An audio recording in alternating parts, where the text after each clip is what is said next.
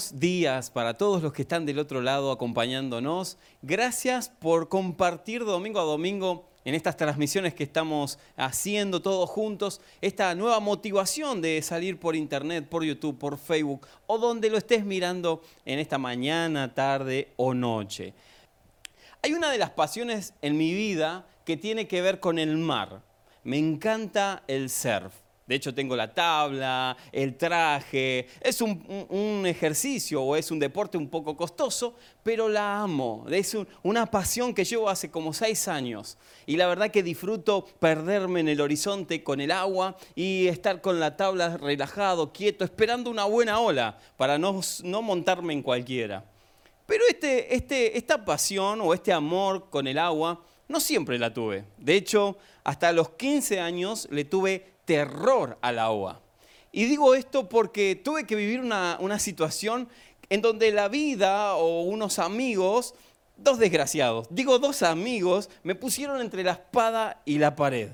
Y sucedió en un campamento en San Miguel del Monte. Nosotros estábamos de campamento con los chicos cristianos y eh, una tarde viene uno y me dice, eh, ¿sabes nadar? ¿Vieron cuando te hacen esas preguntas y vos no querés ser menos? Más cuando sos joven o sos adolescente. Y yo le dije, claro que sí, sé nadar. Mentira, no sabía nadar absolutamente. Me daba terror, pánico. Ir a una piscina, una pileta con, con profundidad más de dos metros, yo ya temblaba. Pero para no ser menos dije, sí, sí, yo sé nadar. Entonces me dice, bueno, acompáñame, vamos. Y digo, ¿a dónde? Vamos hasta el río porque alquilé para estar en una canoa tres personas y somos dos, así que nos falta uno. Y comencé a caminar. Y comencé a caminar con un terror porque conocía la laguna de Monte. Muchos del otro lado que son porteños conocen San Miguel del Monte. Y comenzó, mi, corazón empezó a palpitar y a palpitar y, entré en una angustia. ¿Retrocedo? ¿Vuelvo mis pasos para atrás? No, quedaría como, como alguien miedoso y temeroso. Bueno, entonces vamos para adelante. Pero la, adelante estaba el río. Así que, de alguna manera, tomé la decisión de adentrarme en, la, en el barco, o en la, la, barca, perdón, en la canoa, y empezamos a, remar hacia adentro, hacia río adentro. Y nunca voy a olvidar de que ellos se dieron cuenta que a mí algo me estaba pasando. Yo estaba muy nervioso, tenso, duro. La canoa, la, la, sí, la canoa cuando se movía, yo me ponía desesperado. Y ellos se dieron cuenta y los desgraciados empezaron a moverlo con más énfasis. Y yo empecé a gritar damas y caballeros, ya sé lo que están pensando.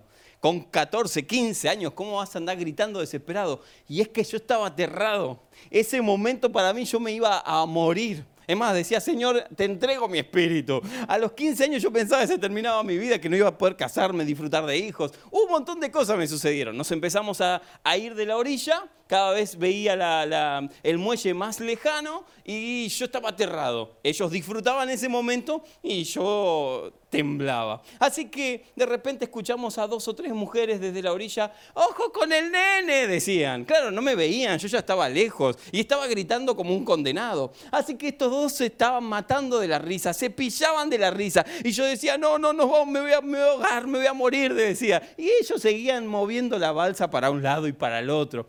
De repente cuando miramos hacia la orilla ya no habían tres o cuatro personas, habían como 25, 30 más o menos. Así que volvieron en sí y dijeron, no, no, nos estamos pasando y volvimos hacia la orilla.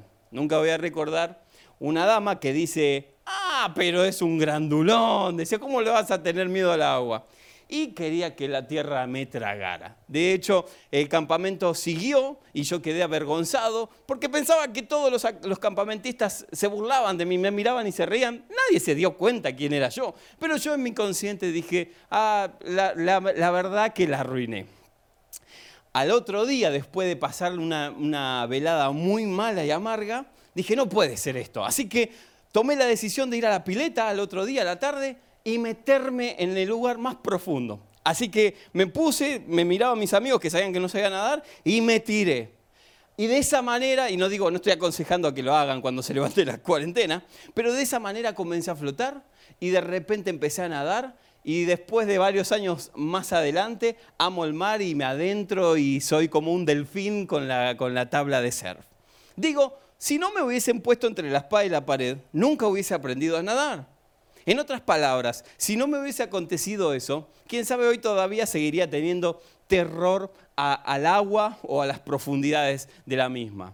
El sermón en esta mañana, tarde o noche, depende de dónde lo mires, tiene que ver con esto. Se encuentra o tiene la frase entre la espada y la pared. Y la pregunta es, ¿te has encontrado entre la espada y la pared en algún momento de tu vida? Sabe, alguien te dice, bueno, justamente, Marcos, este es el momento en donde me encuentro entre la espada y la pared. No tengo trabajo, la pandemia es una crisis en mi familia, el matrimonio ya estaba en crisis y con la pandemia eh, estamos más, este, separados que nunca. Vivimos en la misma casa, dormimos en camas diferentes. Y quién sabe, alguien del otro lado hoy mismo se encuentra entre la espada y la pared. Para todos los que están del otro lado pensando en que esto no tiene solución, de que de un lado hay mar y del otro lado está el faraón con los enemigos. Para ustedes que están del otro lado, para mí, como lo fue en esta semana, Dios te quiere hablar. Hay un texto que me encanta y quiero que lo leamos muy despacio, porque si lo leemos apresurado se nos pierde entre la lectura, que es el Salmo 77, 19, y dice así, hiciste un camino en el mar, te abriste paso entre las aguas, pero nadie vio jamás tus huellas por medio de Moisés y de Aarón, fuiste guiando a tu pueblo, como guía el pastor a las ovejas. Miren lo que dice, hiciste un camino en el mar. Para todos los que están del otro lado y que entienden lo que estoy diciendo, quiero darte una palabra de parte de Dios. En este momento donde estamos entre la espada y la pared, Dios te quiere decir, voy a abrir un camino en el medio de la sequedad, en el medio del desierto. Y no solo eso, dice, y te abriste pasos entre las aguas. Entonces alguien dice, ¿y cómo lo va a hacer? ¿De qué manera? Bueno, no lo sé, yo no soy Dios. Obviamente no puedo dar torpemente una respuesta solamente, pero sí sé que Dios lo va a hacer y ni siquiera nos vamos a dar cuenta de las huellas que Él dejó. Porque así dice el texto, por medio de Moisés vas a guiar a tu pueblo, pero nadie vio jamás tus huellas. De hecho, Dios abrió el mar rojo, el pueblo pasó, pero Él no se llevó el crédito, no dijo, bueno, y dejo mi sandalia para que sea un método. ¿Cómo abrir el mar rojo? No, no, no, no, no. Él se glorificó en medio de su pueblo cuando el enemigo cayó. Entonces, quiero decirte que si te encuentras entre la espada y la pared, es el mejor momento para ver a Dios abrir el camino. Como dice aquel texto en Isaías 43, 16, Dios abrirá sendas donde no las hay. Había un, viejito, un corito viejito que, cantábamos hace muchos años que dice, sendas Dios hará, es viejito, donde piensas que no hay. Y me acuerdo que lo cantábamos con el corazón, éramos 15, 16 en la iglesia y se gritaba porque queríamos que Dios abra el camino.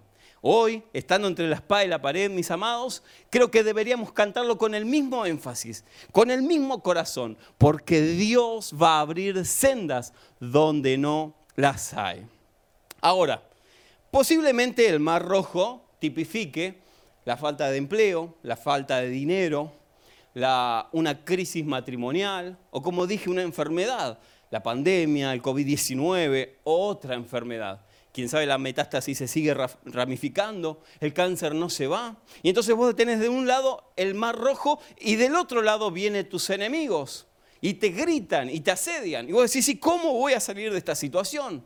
Entonces quiero darte el protocolo. Vieron que ahora se habla del protocolo para esto, protocolo para lo otro. Usamos barbijos, alcohol en gel. ¿Cuántas cosas usamos? Bueno, quiero darte el protocolo para comprender de qué manera Dios abre caminos.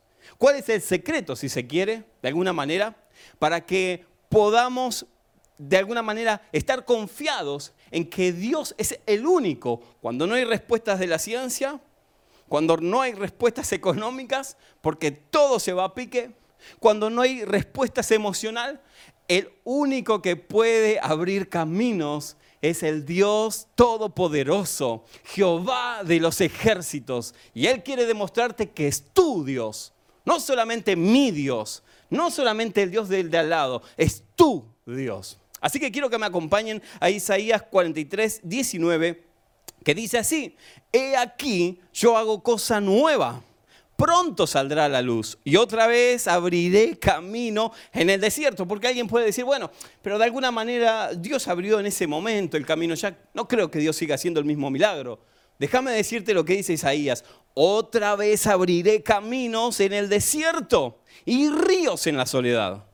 El capítulo 11, versos 15 dice, el Señor abrirá un camino seco, de manera que puedas cruzar con el pie y con facilidad. Ni siquiera te vas a mojar los pies, vas a usar el mismo calzado con el que venías caminando. O sea, de alguna manera esta crisis en donde entramos no va a hacer que pierdas, no va a hacer que te mojes, sino va a hacer que confíes en los brazos de nuestro Señor. Y Primera de Corintios, todos lo conocemos este texto, 10:13 dice, no sobrevendrá ninguna tentación que no sea humana.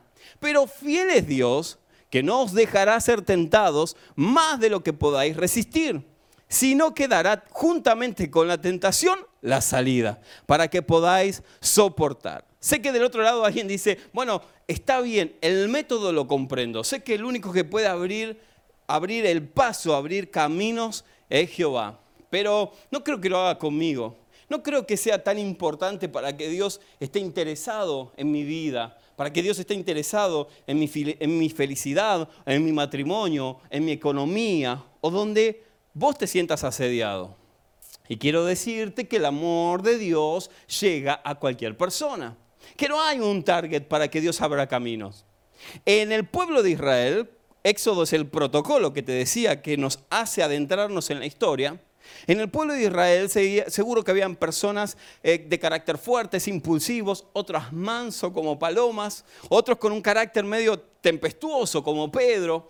No sé, habrían un montón de personas ahí. Gente que merecía pasar o cruzar el Mar Rojo y otros que, quién sabe, a nuestra óptica no tantos. Sin embargo, la Biblia dice que Dios permitió que todo el pueblo se salvara, que todo el pueblo cruzara el Mar Rojo.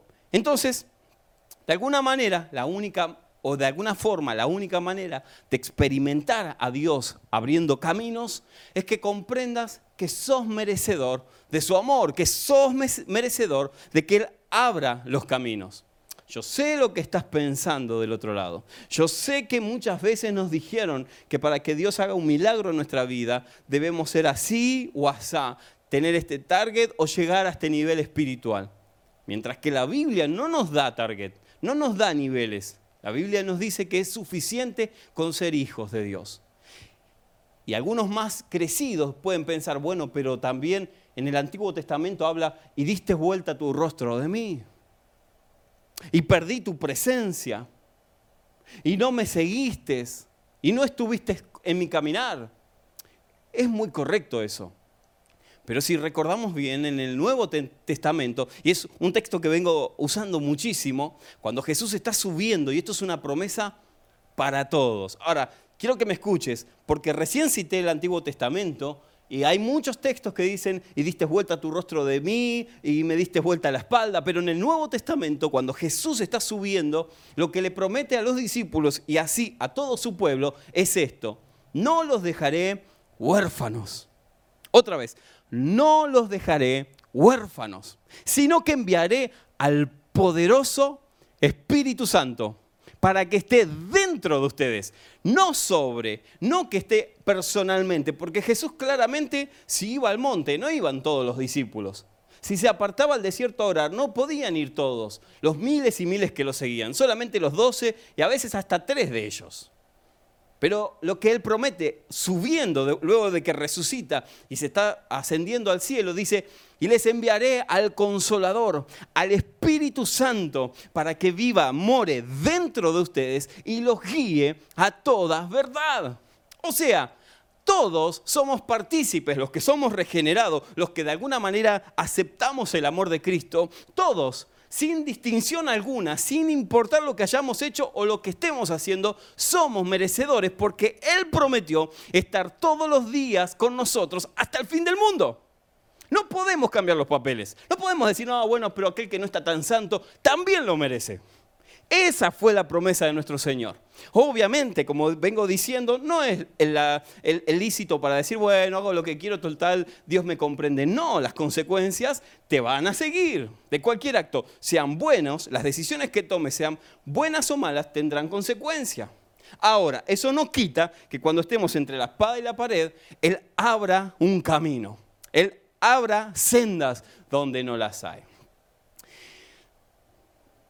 voy a proponerles, de alguna manera, en estos últimos minutos que nos quedan, que redireccionemos nuestra mirada a cómo Dios puede sacarnos de esta crisis. Quien sabe no sea como vos quisieras, pero sí va a ser como Dios quiere que sea. O sea, no sé si soy claro. Quien sabe no sea de la manera que nosotros querramos, pero sí va a ser de la manera que Él, de alguna manera, se glorifique. ¿Cuál es, Marcos, el propósito de navegar bajo aguas turbulentas? ¿Cuál es el propósito, de alguna manera, de sucumbir o temer, como cuando yo estaba en la canoa, mientras se movía? ¿Cuál era el propósito? Obviamente que yo no lo estaba viendo el propósito, pero había un propósito, por lo menos en mi vida personal, que sea que pudiera nadar, que aprendiera a nadar. Y de alguna manera esta pandemia, a los propósitos gloriosos de Dios, tiene una salida y también tiene una gloria, si se quiere, de alguna manera. Y eso es que Dios reciba la recompensa, o Jesús reciba la recompensa por sus sufrimientos. De alguna manera su sacrificio cambió la historia. De alguna manera su sacrificio cambió nuestras vidas. Y cuando nosotros pasamos por desiertos y nos encontramos entre la espada y la pared, de alguna manera si nos mantenemos confiados en Él, Él está recibiendo la retribución a través de nuestra confianza por sus sufrimientos. Yo sé que ah, estoy siendo un poco profundo, pero ruego al Espíritu Santo que te revele cuál es el propósito del cual hoy, quién sabe, te encuentras entre la espada y la pared. Y no decir, ay, Dios se olvidó de mí, de seguro que estaba, no sé, mirando la novela de Jesús, ¿no? Porque ahora están todos enganchados con la novela de Jesús. Ay, y, se y no se dio cuenta y me dejaron sin trabajo. Y no se dio cuenta y me vino esta enfermedad. Y no se dio cuenta y descuidó que yo, que yo estaba caminando con él. No, no, no, no, no, no. Él, a él no se le escapa nada. Él está atento a todas las peticiones, a todas las necesidades de sus hijos, cualquiera sea. Por eso quiero decirte, para ir finalizando, cuál debiera ser el propósito de esta prueba. El propósito del por qué te encuentras de alguna manera entre la espada y la pared. Y el primero es que Él permitió que entremos en esta situación. Yo sé que esto no agradará. Quien sabe de alguna manera, esto no te va a poner tan contento, pero debo decirte la verdad y debo ser fiel a la palabra. Quien permitió que nos introduzcamos en esta situación, cualquiera sea, fue Dios. No fue Satanás. No es que él tiene una treta y nos está este, manipulando o nos está asediando. No, no, no, no, no, no. El que permite que entremos en todo lo que estamos viviendo, o como mundo o personalmente en tu vida, fue Dios. Él permitió que entraras a las aguas turbulentas. Él permitió que te encuentres entre el Mar Rojo y el faraón detrás. ¿Y cuál es, cuál es el propósito del por qué Él permitió que yo estuviera de esta manera? Para que Él reciba la gloria. De alguna manera para que Él se pueda glorificar. Si no hay pruebas, no hay gloria. Nadie que, quiera, que no quiera entrenar va a ser un gran futbolista. Nadie que no quiera entrenar va a ser un gran eh, deportista en cualquier, este, en, cualquier tipo. Tú para ser un buen deportista o para ser un, gran futbolista necesitas entrenarte. Si quieres ser abogado, necesitas estudiar la carrera. Si quieres ser doctor, necesitas entrenarte y estudiar la carrera. O sea que no puedes alcanzar una victoria sin estudiar o prepararte. Bueno, esto es lo mismo. No podemos ser lo que anhelamos ser, lo que nuestros sueños de parte de Dios vienen para ser si es que no somos entrenados, si nuestro carácter no es de, de alguna manera instruido. Entonces las pruebas Dios las permite, no las manda, sino que Él las permite para que podamos crecer y por medio de eso podamos conocer cuáles son sus brazos de qué manera papá nos abraza y nos dice, tranquilos, todo está bien, mientras estés conmigo, no hay tormenta que te pueda vencer. Por eso, dice la palabra de Dios, en Nehemías 9:12 dice, con columna de nube los guiaste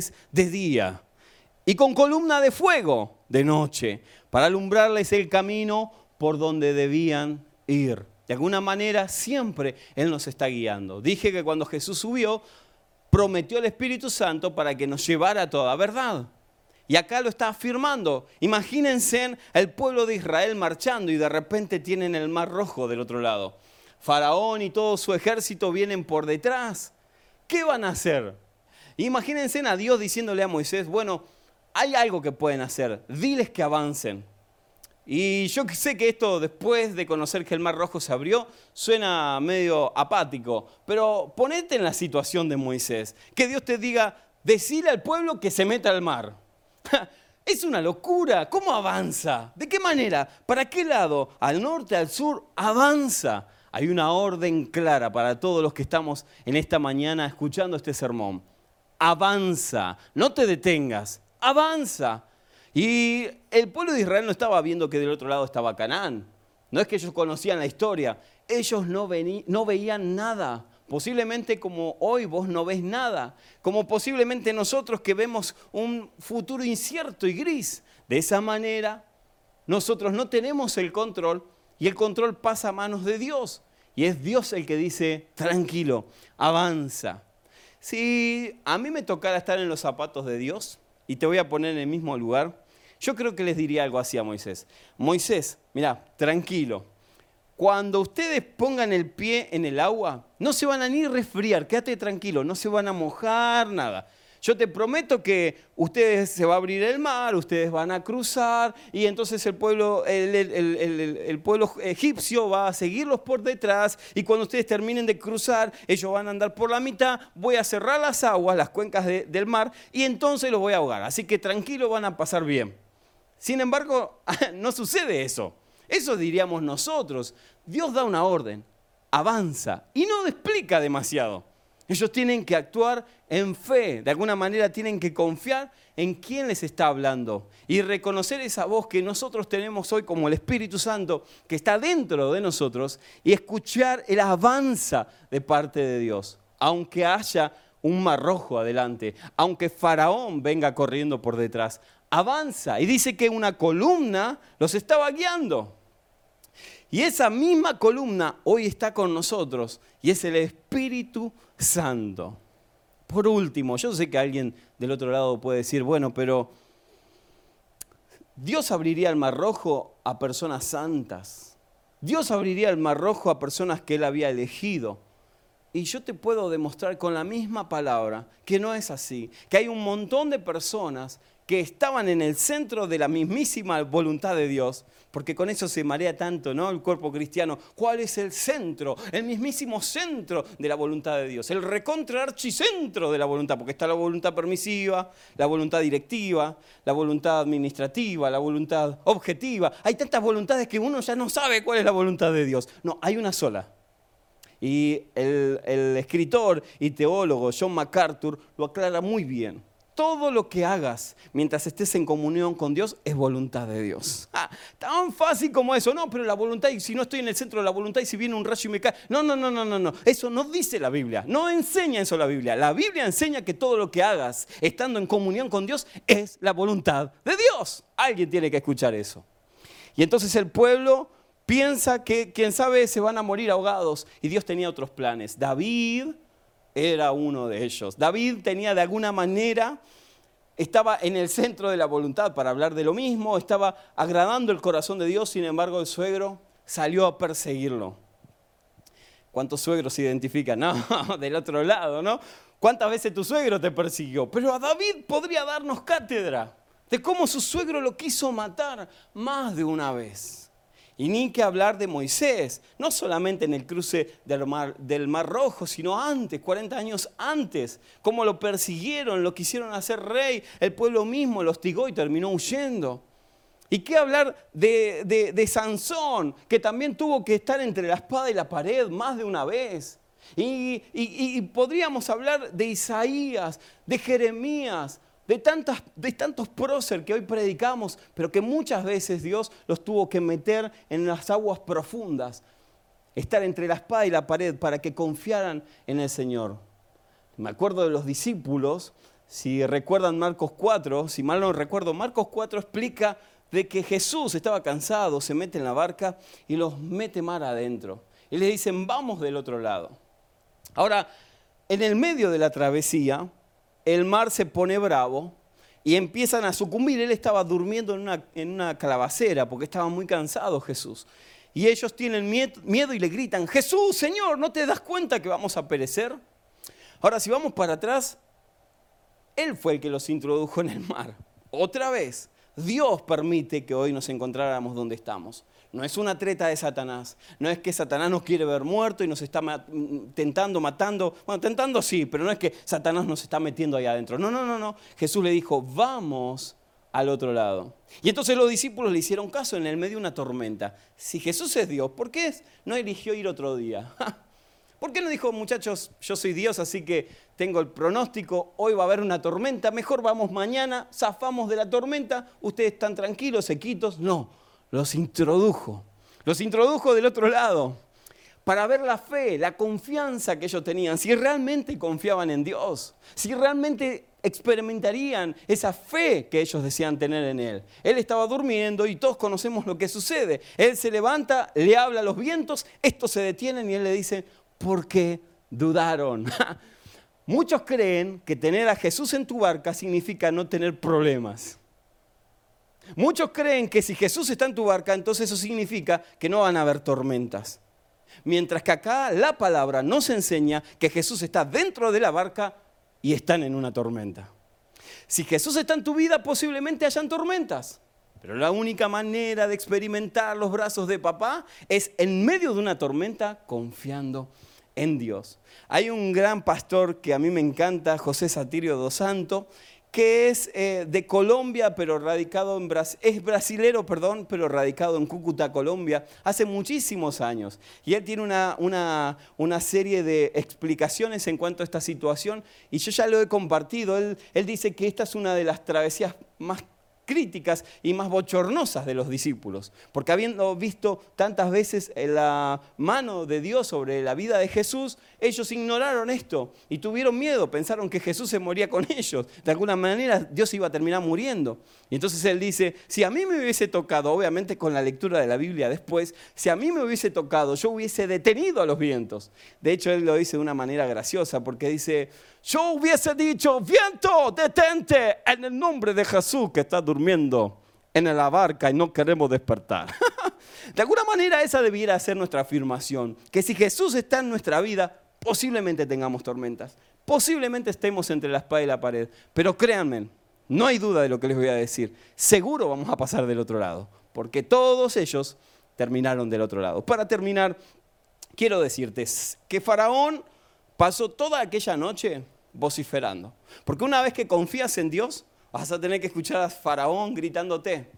Y no le decía cosas demasiado bonitas. Faraón estaba enojado, estaba ofuscado. De hecho, dice la palabra que toda la noche los maldijo.